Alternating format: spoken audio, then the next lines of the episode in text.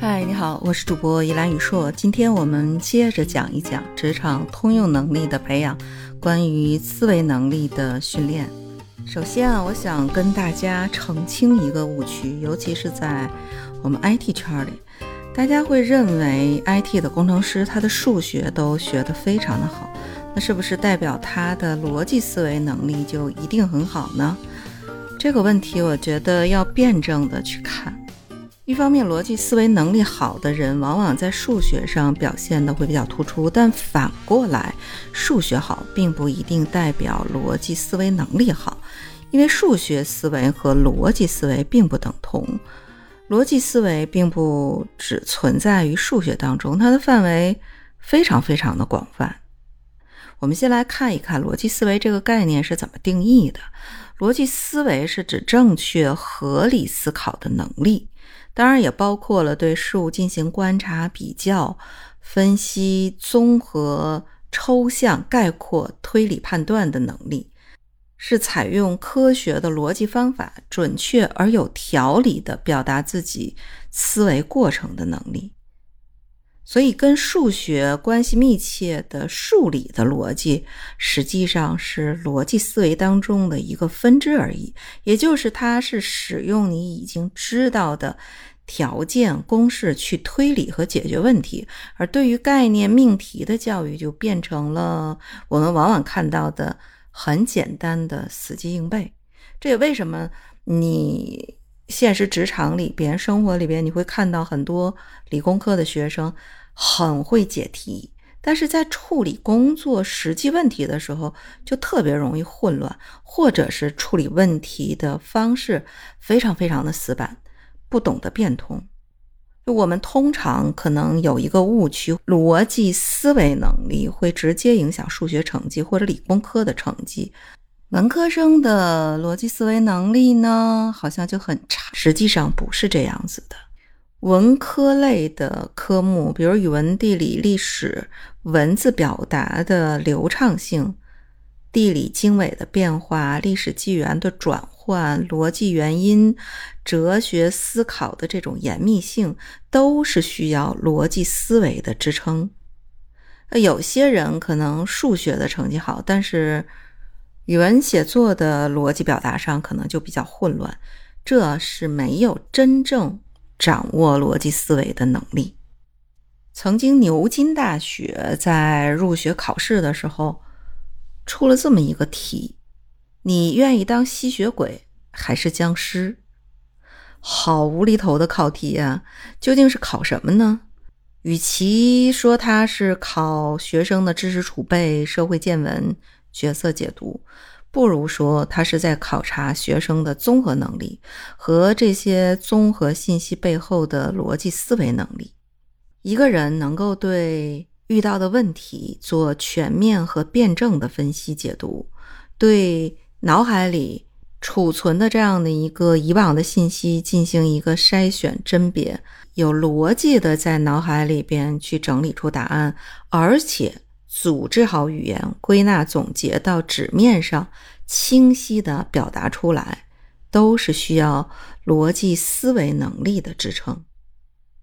这也是往往我们看到的，当你走出校园，走到工作岗位上，在职场里边，逻辑思维能力也是工作当中需要高频使用的核心竞争力之一。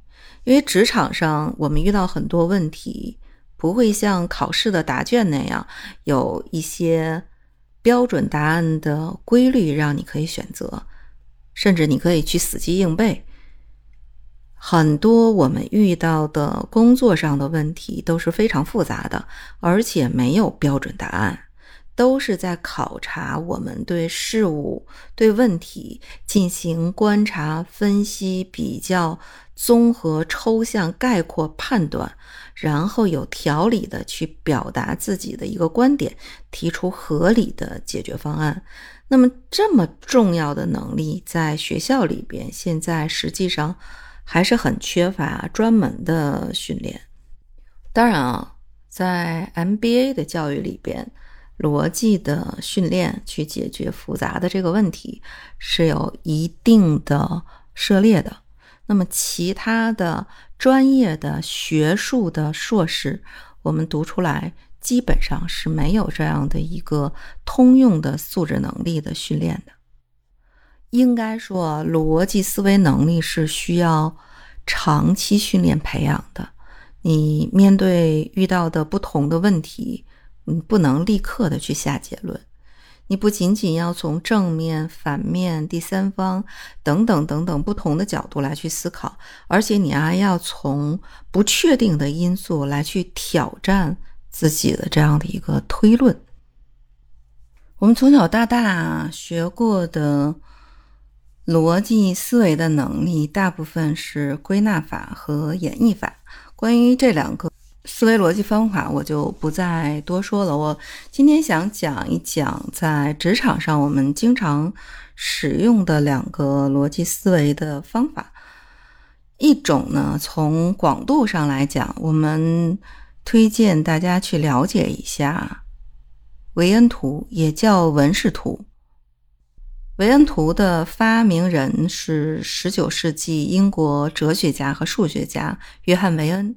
他在一八八一年发明了维恩图，在剑桥大学的学院的彩色玻璃窗上还有对他这个发明的一个纪念。当然，维恩图呢，简单的来讲就是用于显示元素集合重叠区域的一种可视化的图表。维恩图其实经常，它是用来展示不同的事物集合之间的数学和逻辑的这种联系。嗯，可以用这种可视化的呈现，能够直接、直观的去展示不同的集合之间的一个大概的关系。所以在现在这样的一个商业大数据信息过载的呃现状。如果是想做一个新的这个决策，那你可以用这种维恩图的可视化报表。这个维恩图啊，特别适用于用图形的方式去排列信息，用一种可视化的一个呈现的方式，让听众。更容易理解和评估你所提交的这样的一个解决方案。首先呢，它能够很清楚的去展示数据的这样的一个影响，尤其是对非技术类的这样的一个受众。另外一个呢，你可以检查从个人想法到组织到各个领域所有事物相似性、差异性和依赖性的这样的一个关系。同样呢，通过这样的一个可视化的呈现。我们可以围绕两组、三组甚至更多组的这种项目的对比方式，进行一个更有价值的这样的一个决策。那么，从深度的逻辑的这样的一个训练方法，首推是麦肯锡咨询公司他们推崇的金字塔的这样的一个写作原理。所谓的金字塔原理呢？外面有很多书去介绍，简单的讲，其实很简单的一种呈现方式，就是从金字塔顶端的一个核心观点。自上而下的这样的一种表达，然后层层向下去做一个分支的递进，把你的内容一层一层抽丝剥茧的呈现给别人看。这样呢，不仅能让你自己的这个思路很清楚，同时也能够让别人更好的去理解你的内容。当然，前提条件啊，它是以一个结论为导向的推论过程。所以，我们今天给大家介绍了一下关于逻辑思维能力的训练的方式方法，啊，包括维恩图和金字塔写作原理。今天呢，我们就讲到这里，我们下期节目见。